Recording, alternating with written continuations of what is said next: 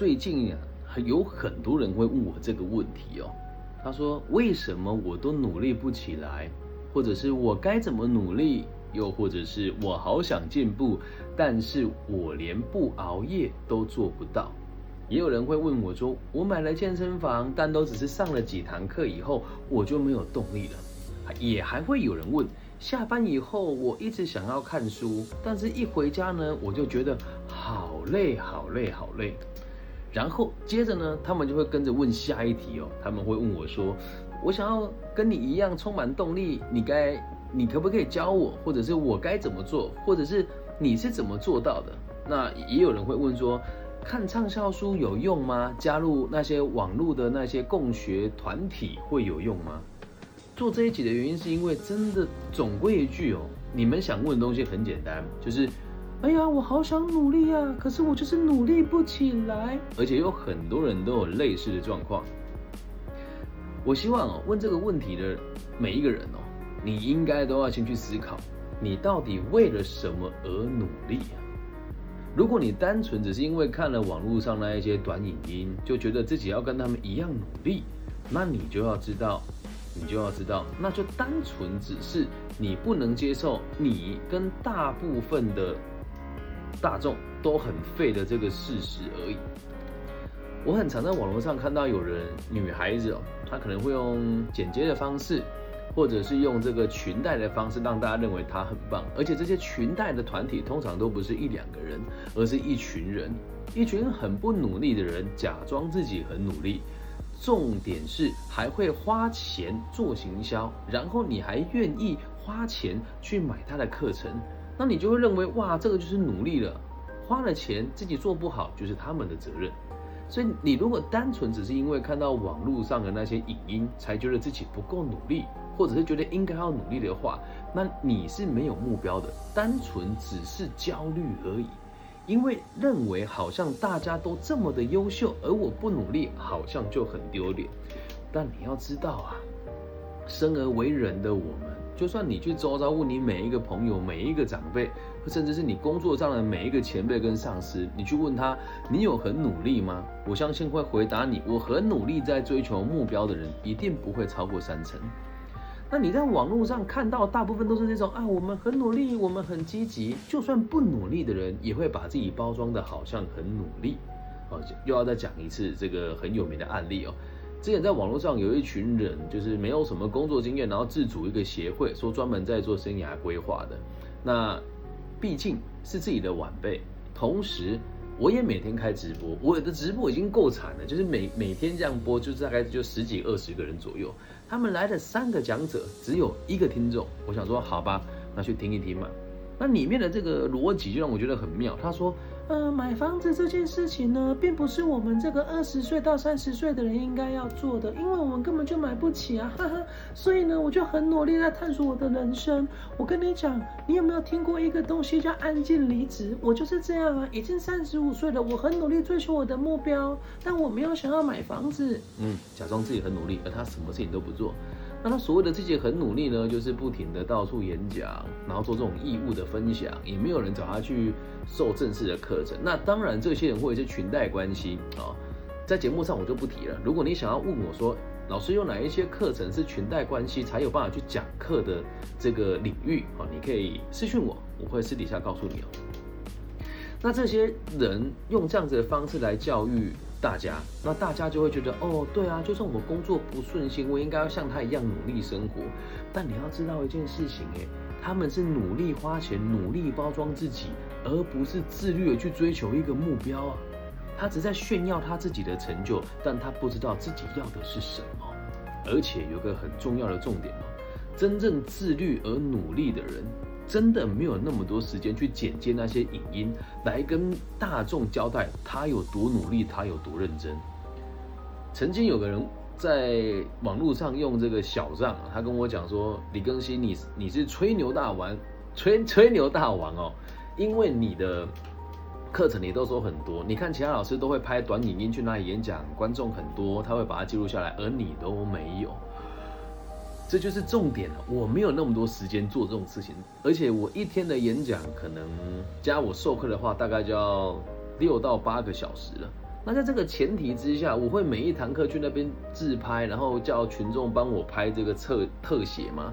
不会啊。那其他老师为什么会拍？因为他的演讲很少，所以他就会很努力来宣传这件事情。这样能够理解吗？所以真正努力的人没有那么多时间去网络上跟你讲那些话。那在这个状况之下，很多这些很多这些迷惘的大众啊，你就会选择花一点小小的钱。或者是拨一点时间哦，去参加一些不需要花花钱却没怎么重点的讲座，你在当下会觉得非常的充实，也会觉得哇哦，周遭的人都好棒，我跟他们一样努力了。但是其实这些人多数也都是跟你一样，在参加活动的当下，让彼此觉得很棒而已。回了家以后，离开了舞台，离开了麦克风，他也不过就是一个跟你一样在杀时间，但是杀的比较虚荣的存在而已。那网络上充斥这些言论，你要你们这些年轻人怎么知道什么叫踏实的生活？而最可怕的事情是，当你还没有发觉这一群人只是靠着剪接、医美，或者是甚至有金主圈养的存在而已。你还会怨天尤人，觉得啊，我都这么努力了，怎么都没有成效呢？怎么都比不上那个某某老师呢？啊，我真的好差劲，都比不上这些人。然后你就会一直更换你的努力方式，但是虽然更换了信仰，但相信的东西也都是一样，永远都相信自己可以跟网络上这些大放厥词的人一样优秀，都可以跟他一样不劳而获。但是如果没有我在这个地方点出这个事实，有多少人会知道这些人背后真正的盈利手段呢？他们的盈利手段就是靠有钱的爸爸妈妈、靠金主，甚至是靠这个裙带关系哦，来一起圈养起来的人。那这一群人通常年纪也都不大。那年纪不大的状况之下，要让自己看起来好像真的还不错，这件事情一点都不难。就跟我们运动一样，我已经三十五岁了，要维持这个体态，跟在二十岁要维持这个体态，哪个难度比较高？应该也是不言而喻的吧。所以就会觉得哇，好多人都可以好年轻，就好有成就，他看起来好自律。其实不是，是因为有人圈养他们呢。所以，来我讲这个话一定会引起很多人的不适跟引起争端，但还是得提哦。不管你用其他人的方式是什么，你就会发现永远都没用啊！可是你当下会相信它是有用的，然后在这个循环里面一直打转，一直打转，一直打转，到最后你就会发现，我再怎么努力也看不到成果，最后就会一直假装很努力，在这个恶性循环当中，然后每天都在抱怨自己明明就很努力了，为什么没有结果？因为方法跟方向也都不对啊！那接下来就要跟大家讲哦，至于我的自律是怎么一回事哦，我并不是为了让自己看起来好过一点点，或者是跟别人做过的比较之后，我才觉得自己应该要更好。我的目标和我的同行老师都是不一样，和他们也没什么太大的关系啊。但是我们这个节目还有我个人在授课，都是以个体心理学为学理的根基哦，要记住哦。再三的提醒大家，在这个世界上是先有结果才有原因的。你的结果就是你的目的，你会朝着你的目的前进，然后修正自己的行为。那我的目标是让台湾的环境变得更友善，让世界少一点纷争，并且让每一个愿意倾听我的人都可以往更理想的方向迈进。只要和这个目标不相干的事情，我就一律不做。那至于我的自律哦，非常具体也非常容易跟大家分享一下，因为我的目标非常明确，所以我做的每一件事情都要与它相关，一共就六件事情而已：运动、阅读、日行一善、挑战权威、产出奖纲、持续开发与挑战，就这六件事情。那你也不用逼自己每天都要做到所有的事。但记住，你一天至少要做到四件以上。我先说，我举的是我自己的例子，可能比较辛苦一点点，但我并不觉得它辛苦。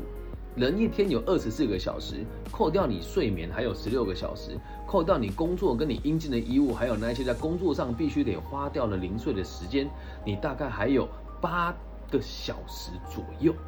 那你的自律跟你的努力就应该要拿这八个小时来做调整。所以你前面讲很多借口都不成立啊！我下了班以后就觉得好累，下了班以后人生才刚开始啊！毕竟你去工作的目的也只有一个，就是赚到钱来生活，或者是赚到钱了以后来追求你更想追求的目标。而与他不相干的事情，我就一件都不做。所以自律的人在这个社会上相当孤单，而且你会被贴上非常孤僻的标签，就很像我不看韩剧，我的朋友看韩剧。我虽然不看三道猴子的一生，但我得了解他。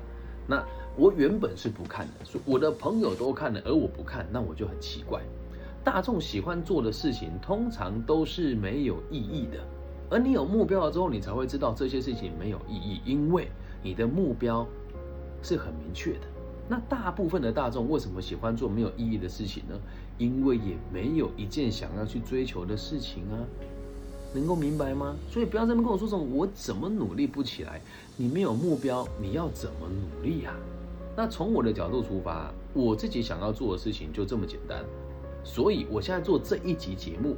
也完完全全符合我刚刚所说的那六件事情，除了运动以外，要做这一集节目哦，我必须得先阅读很多网络上的垃圾资讯，然后用自己的休息时间来制作这个节目，然后希望透过我的节目让大家听见我的论点。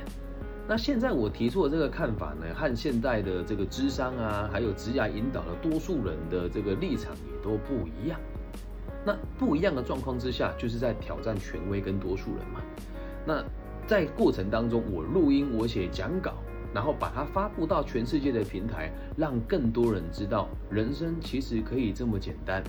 你听到了之后，有可能就会找我帮忙；你听到了之后，有可能就会找我去你们的学校或是行号进行演讲，就这么简单啊。所以你说我自律，倒也没有，我只是做事情有效率而已。那你要说自律这件事情跟效率有没有关系？其实就是有的。你有目标，想要尽速达到，你就会自律，不会浪费时间去做一些不必要的事情。至于网络上很多人的自律也都是虚假的，那我也不方便，也不想要在这边公开批评。你只要记得一件事，用的不是本名，或者是影片总是剪接的，或者看起来过度美好的人生，不是没有办法加一个滤镜去看你啊。懂吗？没有一个人人生可以过得像网络上那些网红那么的好。就像我的生活，其实你就看我没什么做包装，但如果你要我像那些网红一样穿个名牌，去个餐厅吃个饭，拍个照，弄两台名车来开开，一点都不难。但那就不是我要的，能够明白吗？我在制作这一节的时候，想到我一个朋友，他一定会告诉我，他现在是在靠这个自媒体的影音赚钱。他有一次跟我讲说，他也很自律啊，很努力的去想怎么赚这些钱。好，我说那很好啊，你在做什么事情你很清楚，但他要的就只是钱而已。所以现在过了三年以后，现在他慢慢的没有热情，也就慢慢的不自律。原本他的目标是想要透过让更多人使用自媒体来达到，来达到他想要表达的立场。而他现在已经变成是常常要去跟一些主管单位鞠躬哈腰，去巴结人家，让人家把课给他上。他的目标已经变成了是赚到更多钱，而不是去帮助更多人。但是他也是自律的呀，他可以为了这件事情去帮人家的主管这个送礼物、遛狗哦，甚至是帮人家开车去加油，他都愿意。够自律了吧？目标够明确，你就会去做你想做的事情。那如果听到这边你还是很迷惘，说不知道自己该怎么办的话，那就跟我一起努力吧。不管你在哪个行业，或者是你在哪个地方，你都可以和我一起落实我想要的目标，让台湾的环境更友善，让世界少一点纷争，让每一个愿意倾听我的人都可以往更理想的方向前进。这并不是理想化，也不是口号，只要你愿意。有目标又对自己有信心，最后你就会发现，要没有动力是比登天还难的事情啊！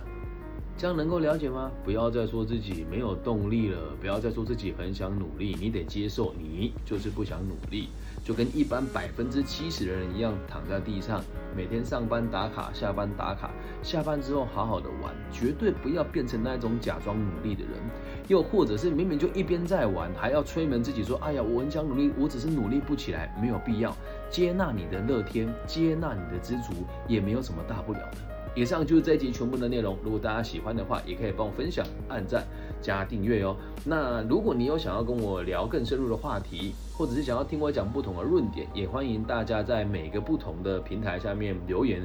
毕竟我做的节目就都是直接直播，然后录成影音，剪接完之后，明天直接上架。那在隔个两三周之后，把它剪成短影音，然后把它散播到。全世界不同的平台，所以你会在播客跟这个短影音哦各媒各类型的社交媒体都看得到我。那也希望大家如果觉得还不错的话，记得帮我分享、订阅加按赞。假设你有问题要问我的话，你可以加我的微信号，我的微信号是 B 五幺五二零零幺。那台湾地区的朋友们就可以透过各个平台私讯我，我都会收到的。感谢大家今天的收听，希望大家都可以找到自己想要去的方向，为此而努力。大家晚安，拜。